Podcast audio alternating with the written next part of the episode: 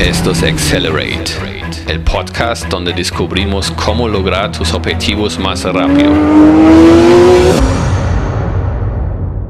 Bienvenidos a Accelerate. Hoy con nosotros Luis Villarreal, CTO y cofundador de Baupap, una fintech de préstamo en línea para personas que no tienen acceso a banco. Luis, bienvenidos al podcast. Muchas gracias por, por pues, dedicar tiempo a nosotros. Y yo sé que hace poquito te visto papá. Entonces, eh, de pronto arrancamos con la pregunta, ¿cómo es la vida o cómo manejas más bien ser papá y emprendedor al mismo tiempo? Wow, buen, buen rompehielos, Fabián. Al contrario, muy agradecido de estar por acá y, y definitivamente es un reto.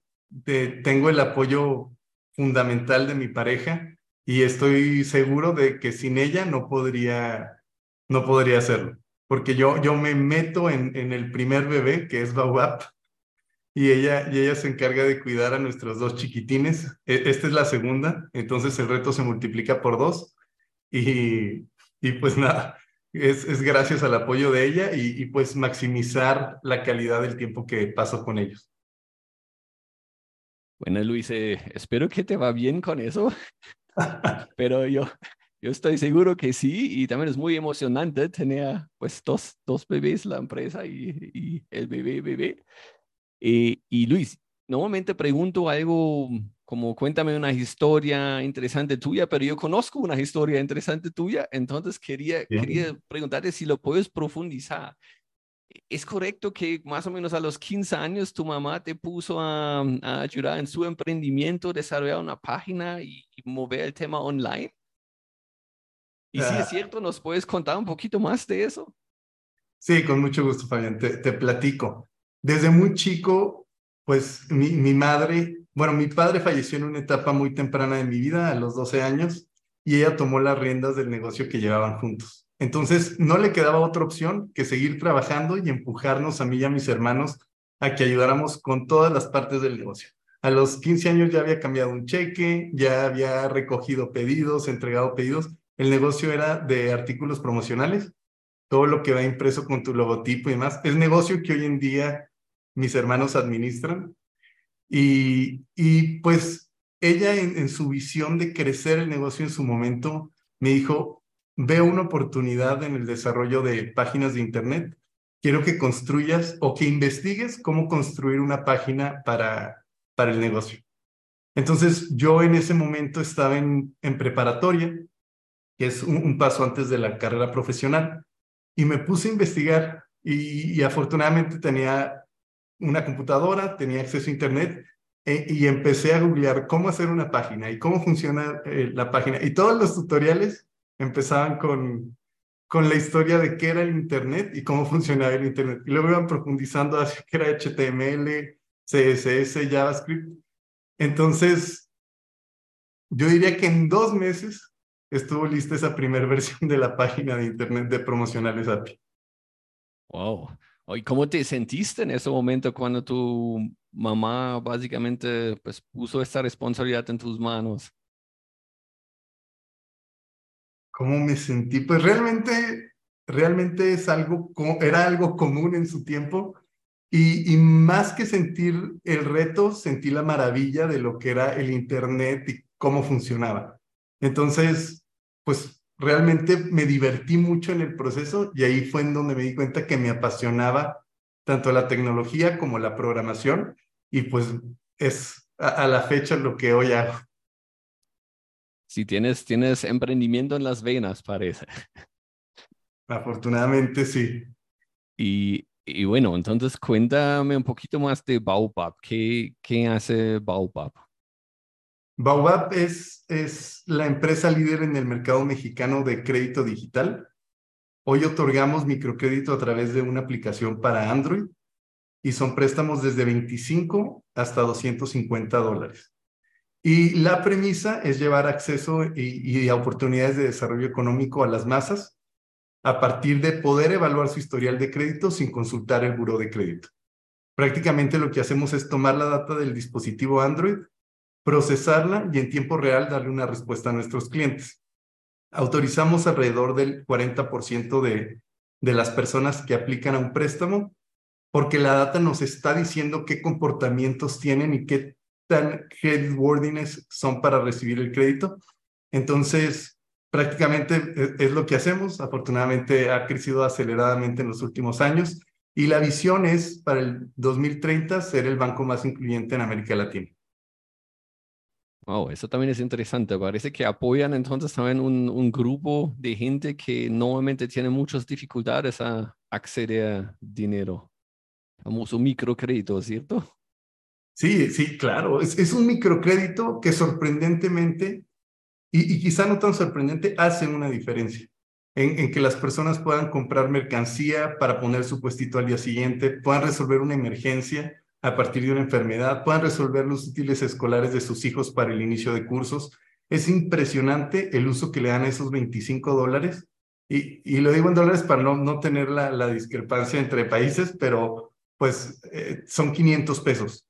Entonces, sí les, sí les genera una oportunidad y, y es sorprendente ver la, la retroalimentación de los clientes y darnos cuenta que realmente se muestran agradecidos por haber recibido ese dinero.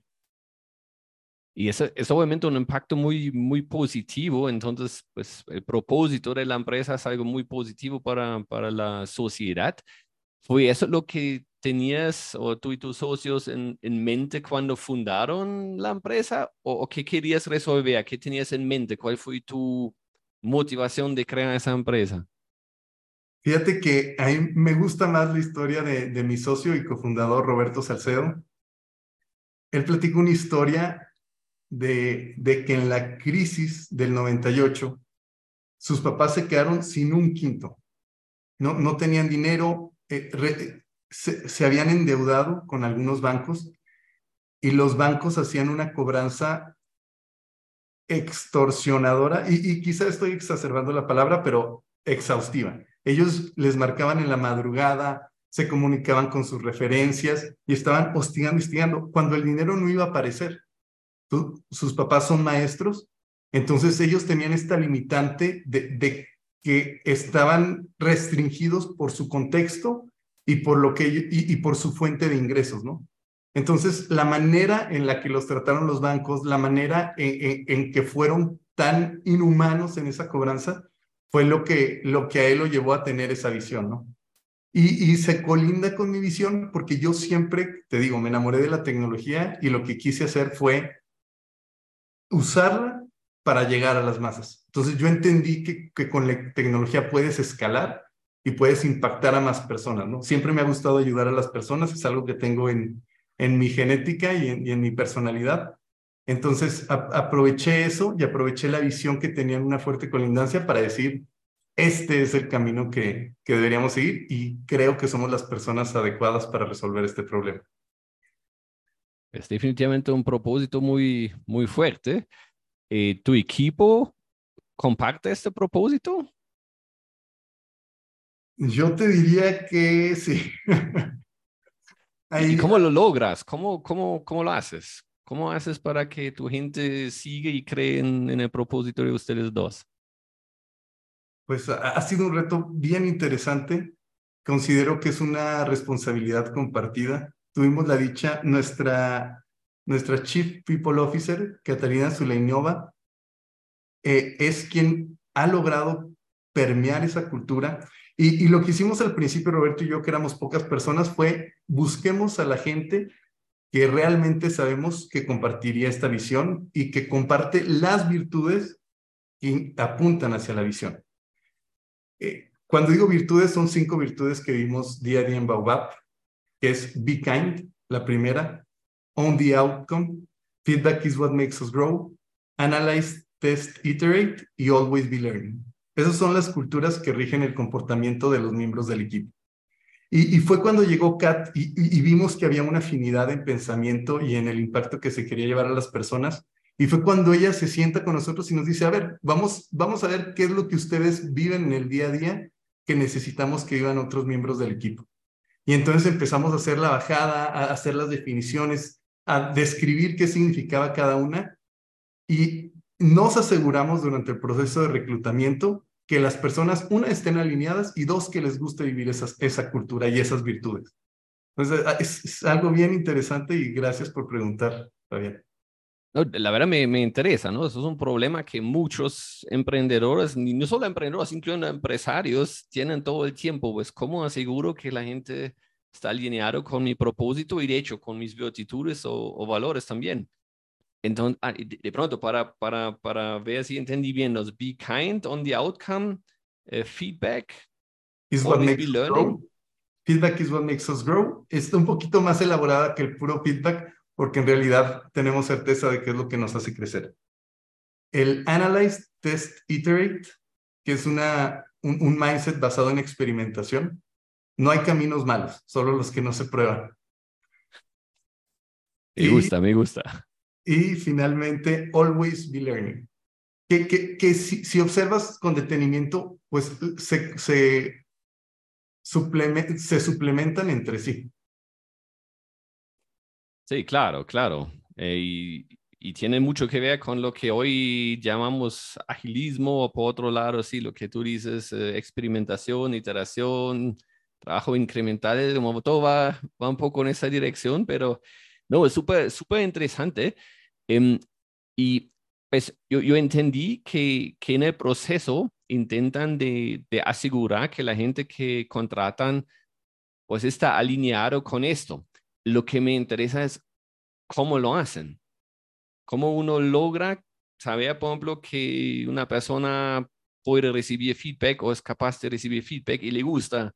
Eh, trabajar con feedback, por ejemplo, porque sabemos que no todo el mundo quiere escuchar un feedback que particularmente no es positivo. Bien, un, disclaimer. No sé si nuestro proceso de reclutamiento es el más eficiente, pero definitivamente tiene nuestro pensamiento detrás. Entonces, de entrada, el pre-screening, que es la entrevista inicial, dura una hora con el equipo de reclutamiento.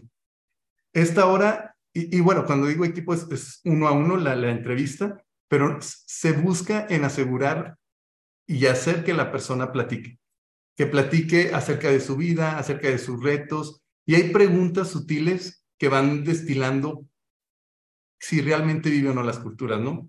Como si sale un libro dentro de la conversación, entonces puedes decir que always be learning, ¿no? Si, si platica positivamente de las personas, porque el feedback, pues, digo, en nuestra cultura no es ni positivo ni negativo, muy inspirado en el libro de Reed Hastings de, de Netflix. Y, y lo que hacemos es, pues, ir viendo cómo funciona. Y hacer notas para la siguiente entrevista. Lo que sigue es una entrevista técnica. Y en lo técnico también puedes ver rápidamente si la persona o no hace estas iteraciones, ¿no? Oye, no está logrando resolver el problema, déjame buscar otra parte. Oye, puedo buscar en Google. Oye, puedo tomar esta referencia. O pregunta, ¿no? Porque incluso la conversación es algo que detona si la persona hace feedback, ¿no? Y finalmente, y muy abiertamente en la, última entrevista, que es una tercera de Fit Cultural, abiertamente damos feedback de observaciones sobre la entrevista y la reacción en vivo es la que nos va a decir si la persona es la correcta o no, ¿no? Y finalmente en la oferta les, le enlistamos las virtudes y preguntamos abiertamente con qué están de acuerdo y no hay gente muy opinionada que, que de pronto tiene que alinearse y hacer ajustes en su personalidad. Y hay gente que, que está 100% inmersa en la cultura, pero el cómo reaccionan también nos dice algo. Eso está interesante, eso me gusta, de hecho. Creo que voy a copiar parte de, parte de esto, me gusta, me gusta. Y, em, bueno, pero ya estamos entonces en la parte de, de cómo elegir los miembros del equipo. Eh, y mencionaste el libro de, de, Netflix, de, de, Reed Hastings. Entonces ellos tienen como la, la, la idea que una persona, digamos, superestrella, para llamarlo así, logra 10 veces más en, en, resultados que una persona promedio, ni siquiera una persona mala, ¿no? Una persona promedio. Entonces ellos dicen, bueno, entonces tenemos que buscar superestrellas. ¿Ustedes hacen lo mismo? Sí, definitivamente sí. no, no recordaba el nombre, No, Rules, Rules, eh, del libro. Y, y sí, definitivamente creemos fielmente en que, en que así debería ser. Y quizá toma diez veces también el tiempo encontrarlos. Pero una vez que lo encuentras, ese 10 veces rendimiento vale la pena cada, cada minuto que dedicaste. Eso sí, eso me gusta. También toma 10 veces más tiempo. Es interesante, al menos saber. Más o menos creo que puedo compartir esta, esta experiencia. Creo que muchas veces lo que uno hace es para llenar un, una necesidad, contrata rápido, pero después paga, paga el precio en todo sentido. Sí, y desafía el, pensamiento que siempre inculcan en startups de contrata rápido, despide más rápido.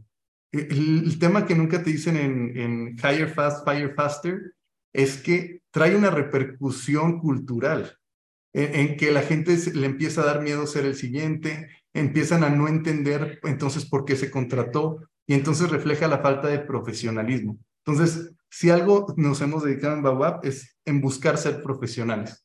Y, y el hecho, más bien, y parte de lo que nos llevó a ello fue eh, la falta de acceso rápido a capital. Entonces decíamos, oye, nosotros sí tenemos que generar revenue. No, no podíamos ir a buscar capital exponiendo pérdidas, aunque hubiera proyecciones de crecimiento.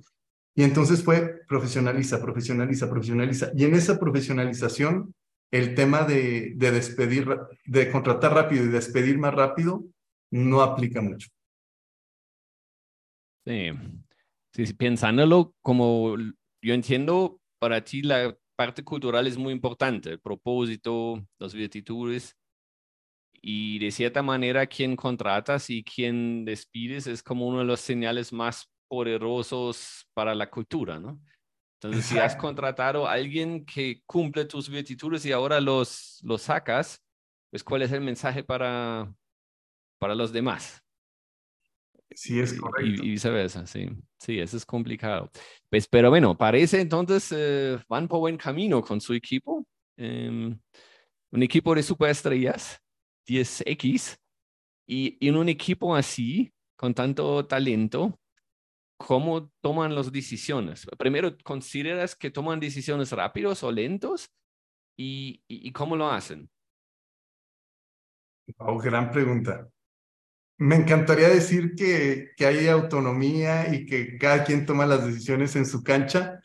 No, no lo hemos logrado al nivel en el que quisiéramos y a veces vale la pena no hacerlo con esa agilidad. El otro día estaba escuchando una cápsula de, de ¿cómo se llama?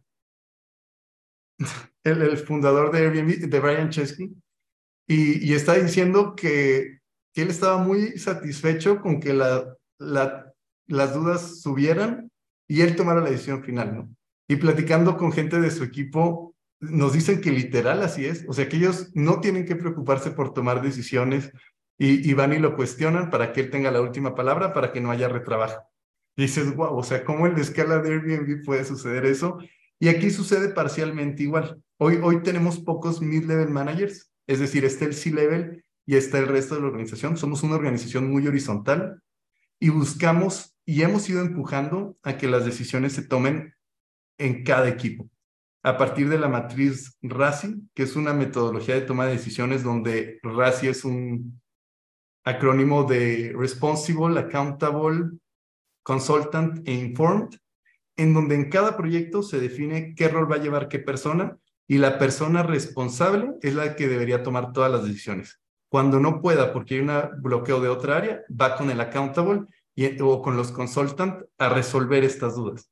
Entonces, pues esa metodología hemos intentado vivir desde hace unos meses y hoy te diría que el nivel de adopción es 50-50. Ok, eso suena como también esa matriz una manera de, mm, de asegurar que la gente hace lo que uno quiere que hacen. Eh, ¿Es así? Pues más, más que hacer lo que uno quiere que hacen, de definir expectativas claras. Es decir, tú eres el responsable, tú eres el accountable, que al final la, diferencia en el responsable es que el responsable es a nivel tarea y el accountable es a nivel proyecto. Los consultants son gente que, que, que saben que van a poder recibir a alguien para dar consulta en cualquier momento y los inform son gente en otros departamentos en donde solo queremos que se escuche y que se sepa que el proyecto está progresando. Entonces, e, es, más un tema de expectativa, diría yo, porque afortunadamente, y, ahí sí va el tema de los top performers, cada quien actúa en su cancha sin, sin que estemos monitoreando el progreso o haciendo micromanagement. Un equipo de fútbol, el jugador con la pelota toma la decisión. Exacto. No, nos gusta ese mindset y, y, nos gusta el fútbol y compararnos con un equipo. Em, ¿Cómo, entiendo que tienen C-Level y tienen los equipos? Y obviamente es una empresa en crecimiento. Entiendo que tienen un compounded monthly growth rate de 17%, de 17% o algo así, ¿no? Así es. Entonces, entonces están creciendo fuertemente. Ahora, yo sé que es una cosa de tener una visión o una idea a dónde vamos. Yo sé que eso es mi norte o eso es nuestro norte. Y es otra cosa que todos van hacia este norte. Y, y acabas de explicar un poco cómo, cómo lo hacen, cómo explicar a la gente pues cuál es el objetivo, la responsabilidad, pero, pero cómo aseguran que ellos entienden esto, como es que, que entienden cuál es exactamente lo que los C-Level esperan de, ellos o los fundadores esperan de ellos. Wow, es, es una gran pregunta y un reto eh, lograrlo. Hoy, eh, a grandes rasgos, la estructura es, planteamos una estrategia anual, de decir, estos son los números a, nivel número que queremos lograr al cierre de año. Después nos reunimos al principio de cada Q a definir objetivos para, para que, que entendemos suman hacia esa visión del año completo. Una vez que tenemos esos, esos objetivos planteados, cada C-Level va con su departamento y platica los objetivos. Una vez que están platicados, se descomponen en OKRs. Me, me gusta mucho la metodología. Y, y, lo que hace es definir qué objetivos y qué resultados, más bien, qué resultados claves van a llevar hacia esos objetivos. Y después de esos resultados clave, estipulamos un KPI para cada uno. KPIs a nivel equipo.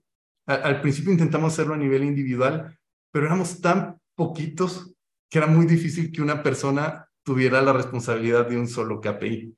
Y cuando nos damos cuenta que se entiende es cuando participan en la generación de estos key results, cuando tienen dudas sobre qué significa realmente ese objetivo y cuando vemos que están priorizando con esos números en la cabeza. Eh, pero sí, ah, te digo, es algo que ha tomado más de, pues más bien los cinco años que tenemos trabajando en Baobab. Sí, imagino es un, reto importante o grande. Mm, yo, yo estaba pensando, tú mencionaste que los KPIs están por equipo. Y, y esa es una, conversación que he tenido con muchas empresas, que por persona o por equipo, y ambas cosas tienen ventajas y desventajas, ¿no? Y uno de los, de los desventajas que yo he visto Em, viéndolo por, por equipo, es que puede ser que existe un free rider, ¿no? Una persona que no pone su peso, no es su esfuerzo. ¿Han tenido problemas con esto? Y en el caso que sí, ¿cómo lo han manejado? Eh, sí, sí, definitivamente los hemos tenido. No podemos, los free riders, que acá les decimos aviadores, los aviadores. y, aviadores, bueno. Eh, sí nos ha sucedido. Es sorprendente la velocidad de reacción del equipo para no ser permisivos con un underperformer. Eh, rápidamente empiezan a decir, oye, no está destacando, no está proponiendo, eh, se tarda mucho en entregar, compromete una fecha y no la cumple. Entonces, la, ausencia de ese KPI individual no priva de que nos demos cuenta de que no están haciendo su trabajo. Y, y la gente, y lo hemos logrado afortunadamente bien, va y entrega feedback a la persona.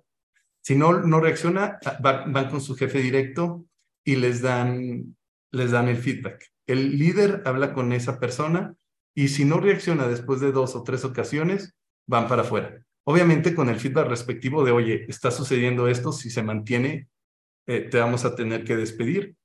Y, y, pues con una comunicación muy clara, tal cual el libro de, de Netflix. Me gusta, también me gusta mucho ese libro, entonces me gusta esa filosofía. Em, Hay otro, otro reto que he visto mucho, que es cuando la empresa, empresa empieza a crecer, uno tiene varios equipos. Y muchas veces existen dependencias entre equipos. ¿Ustedes tienen esta situación y, cómo lo manejan? Primero, ¿hay muchas dependencias o pocos y, cómo los manejan? A ver, hoy, después de cinco años de estar operando con un equipo muy compacto, porque actualmente somos 55 personas en el equipo, estamos divididos por departamento.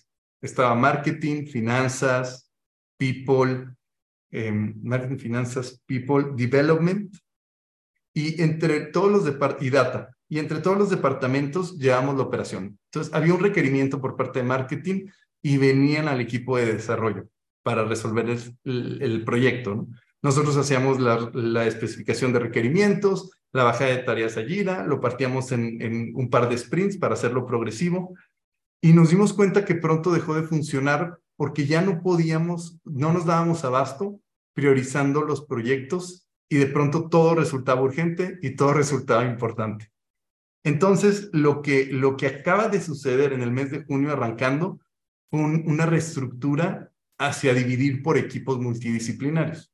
Inspirados en el libro de Team Topologies de Matthew Skelton, él habla de que los equipos deben tener un propósito muy específico y un mastery sobre lo que están haciendo. Entonces, construimos equipos basado en dominios y en las capacidades que queremos lograr con el negocio y definimos, y el mismo libro te da tres tipos de interacción. Una interacción que es de facilitador, una interacción que es de colaboración y una interacción que es de ex a service. Cada uno compuesto de sus mejores prácticas y lo que se busca es tener muy claras las dependencias entre los equipos y los modos de interacción. ¿Para qué? Para poder hacer SLOs, para poder dar feedback, para poder establecer las prioridades del roadmap y hoy los equipos de los cuales dependen otros equipos tienen como prioridad atender al otro equipo antes de su backlog. Ok, eso, eso suena interesante. ¿Y con eso han, han logrado disminuirlos significativamente o han tenido más claro las prioridades? ¿Ya no todos prio uno? ¿O, cuál es el...? Yo sé que acaban de iniciarlo, pero ¿qué, qué están viendo? Estamos viendo que que definitivamente necesitamos crecer. La, la, el, estamos apuntando a cerrar el año con 120 personas. Vamos a más de duplicar el headcount porque nos dimos cuenta que todos tenían demasiadas cosas en su cancha y que había que dividir para poder mejorar el time to market. Y lo que estamos viendo hasta ahora es que hay una reacción muy positiva porque las, las personas están focalizadas, ¿no? Entonces van a poder profesionalizar, eh, recapitulando con lo que dije hace ratito, profesionalizar todo su trabajo y, como te digo, sus tiempos de entrega. Eh, lo, que he visto, por ejemplo, la dependencia más fuerte es del, equipo de ingeniería de datos y de marketing hacia el equipo de platform.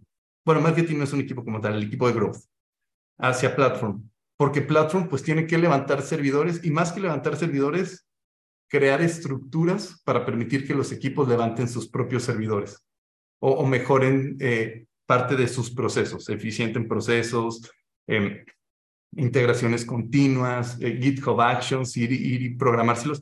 Y, y, la premisa es que estos equipos de plataforma resuelvan el camino, ¿no? O sea, más bien no, no quiten desbloqueos, sino les enseñen o les den las herramientas para ellos tener autonomía para resolver su camino. Y entonces hoy, hoy ha sido un reto porque Platform trae su roadmap, sus estrategias y, de pronto, y es por eso que, acabamos de definir esta repriorización, ¿no? De oye, tú como equipo, antes de, encargarte de lo tuyo, vamos a ir con esa actitud de servicio a resolver las necesidades de los equipos que no pueden avanzar porque tú estás, tú estás detenido o priorizando en otras cosas. Sí, pues suena, suena como poco a poco van, van en la dirección que es. Yo sé que es un, un reto muy grande para, para muchos, particularmente en el crecimiento, ¿no? Hay como tres momentos en la empresa. Uno cuando uno es muy chiquito y todos hablan con todos, es un, un equipo, digamos. Otra situación, uno ya es muy grande y tiene estructuras muy robustos. y el tercero es como en la mitad, donde, donde uno busca su, su forma. Donde tienes lo mejor o lo peor de los dos mundos. Pero Exactamente. me encantaría escuchar tu percepción de, de cómo lo estamos haciendo hoy en día. Sí, pues eh, me, me, me, suena muy bien, me suena interesante. Mi, mi, mi mm, idea siempre es minimizar dependencias.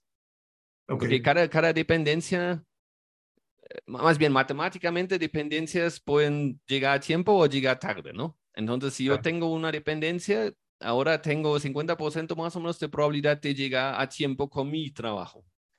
Ahora, ¿qué pasa si tengo dos dependencias? Ahora, los dos equipos tienen que entregar a tiempo para que yo pueda entregar a tiempo. Si tengo seis dependencias, estoy hablando de una probabilidad de 1 en 64 de entregar a tiempo. Entonces es una muerte muy, muy anunciada. Muy anunciada. En, entonces, no, cada cosa que hacen para, para crear independencia entre equipos o equipos multifuncionales en twin, pues a mí me parece el camino, ¿no?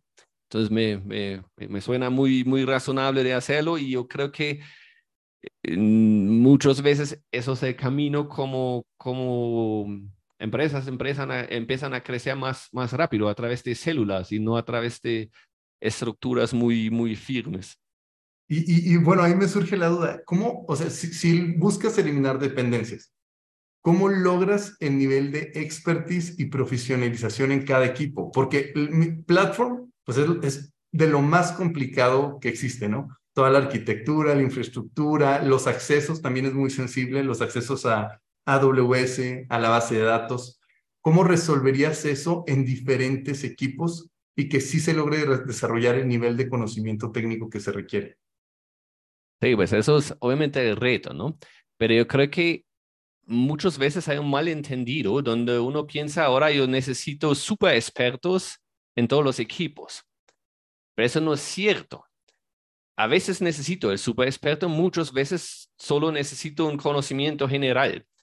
La famosa persona de la forma T, ¿no? Yo tengo mi especialidad, que es la parte eh, vertical de la T, por ejemplo, no sé, UX o lo que sea, y, y la parte horizontal de la T es conocimiento general.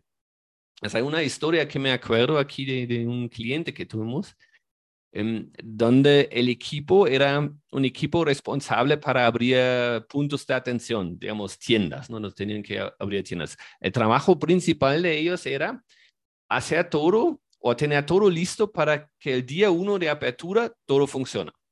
Es el trabajo. Métrica principal, cuántas tiendas abren por trimestre.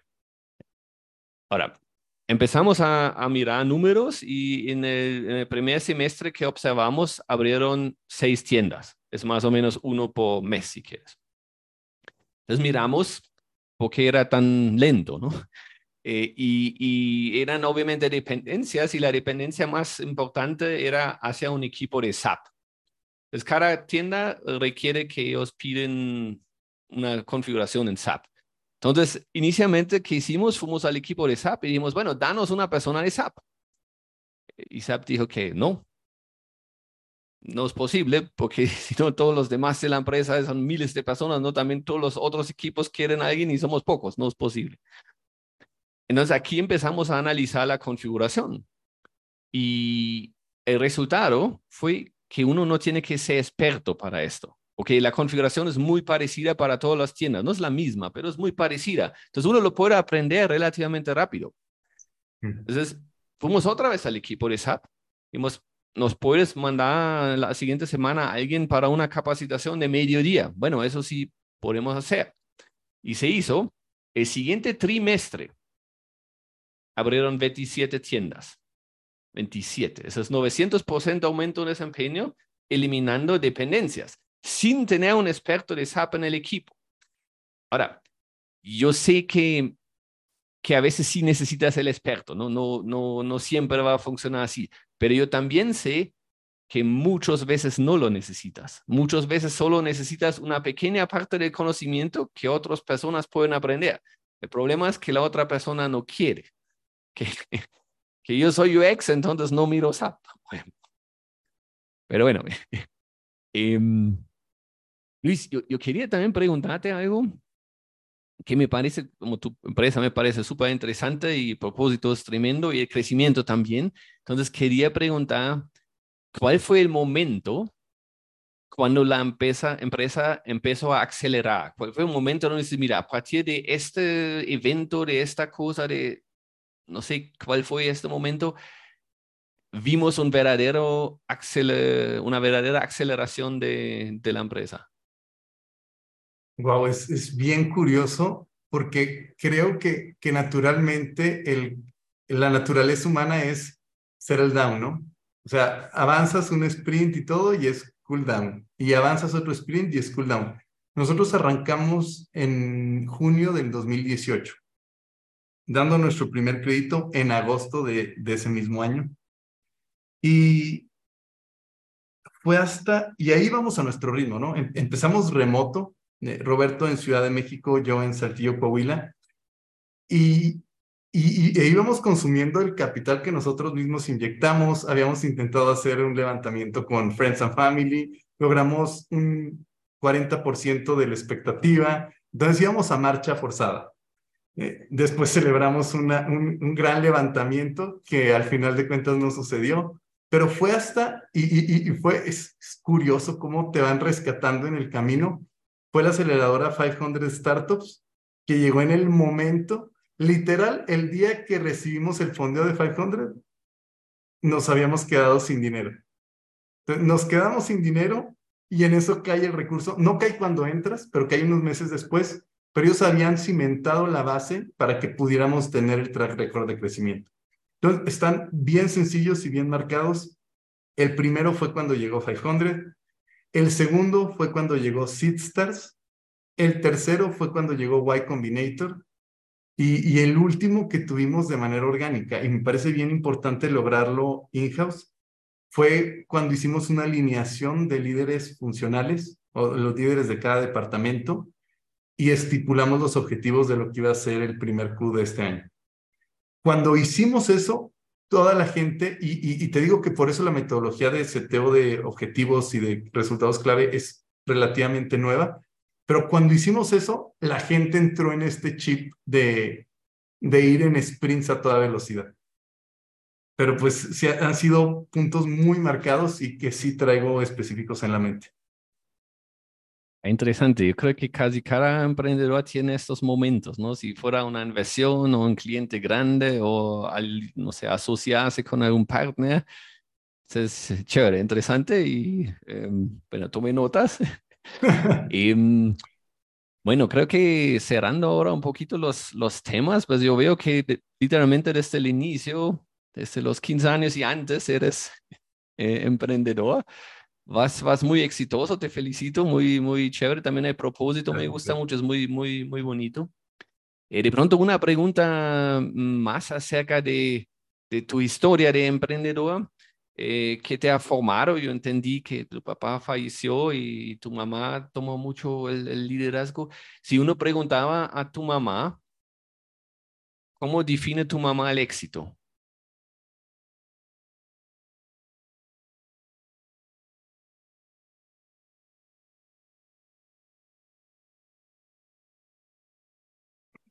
Curioso. Yo, yo creo que en, en, dos partes, ¿no? La primera en, en autorrealización y en, y en ver feliz a la persona que lo está logrando.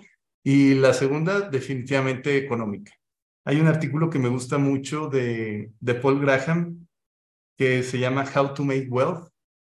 Y, y no sé si lo has leído, pero traduce el, la riqueza, el significado de riqueza con bienestar y dice, la gente está peleada con el dinero y, dicen que el dinero es malo porque es la raíz de todos los males.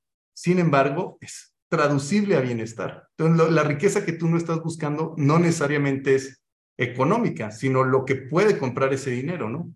Que es, por el ejemplo más absurdo, un mini split, que incluso lo vemos en nuestros clientes, ¿no? Un mini split para no estar agobiados por el calor o, o, una lavadora de mejor calidad porque te ahorra una, unas horas en el día. Entonces, creo que, que mucho de, de el, del medir el éxito para mi madre sería a partir de ese bienestar. Me gusta, y me gusta riqueza es bienestar, eso es un buen lema, de hecho. Em, bueno, última pregunta para hacer a Luis. Tres libros que debe leer cada emprendedor. Pues han marcado la historia, me, limitas demasiado. Los que te puedo decir que, que han ayudado significativamente, y no estoy seguro que sea solo por el libro, sino por los autores que, que inspiran bastante. Te puedo decir que High Output Management de Andrew Gru, eh, CEO de Intel en, su época de oro. El, pues, y, depende también mucho de la etapa de las startups, ¿no? Rules, No Rules, Rules de Reed Hastings también me parece sensacional. Y, y si pudiera elegir otro, creo que... Y, y, te digo que depende mucho, ¿no? O sea, si, si lo enfocamos al área ingenieril, te podría decir el de Team Topologies, el de The Elegant Puzzle, The Manager's Path, son libros que te ayudan mucho en mi rol de CTO a poder desarrollar ese, el, saltar de un expertise técnico a un expertise en, en gestión de personas. Pero pues e, esas son las recomendaciones. Ah, bueno, hay uno que me encanta que recomienda mi co-founder Roberto Salcedo, que es The Score Takes Care of Itself que, habla de la historia de los 49ers de San Francisco. Entonces, si, si les gusta el fútbol americano, esa es una gran opción de cómo dirigir a un equipo de alto rendimiento y llevarlo a ganar varios Super Bowl seguidos. Ah, bueno, ya tengo, tengo un libro más para agregar a mi lista, eso no conozco, muy, muy chévere, ya lo anoté. Bueno, Luis, entonces, muchas gracias por tomarte el tiempo de hablar aquí con nosotros y nuestros oyentes. Y también muchas gracias a nuestros oyentes. Si les ha gustado este episodio, por favor, déjanos una reseña en Apple Podcast o Spotify o donde lo escuchan y compártenlo en sus redes sociales. Muchas gracias.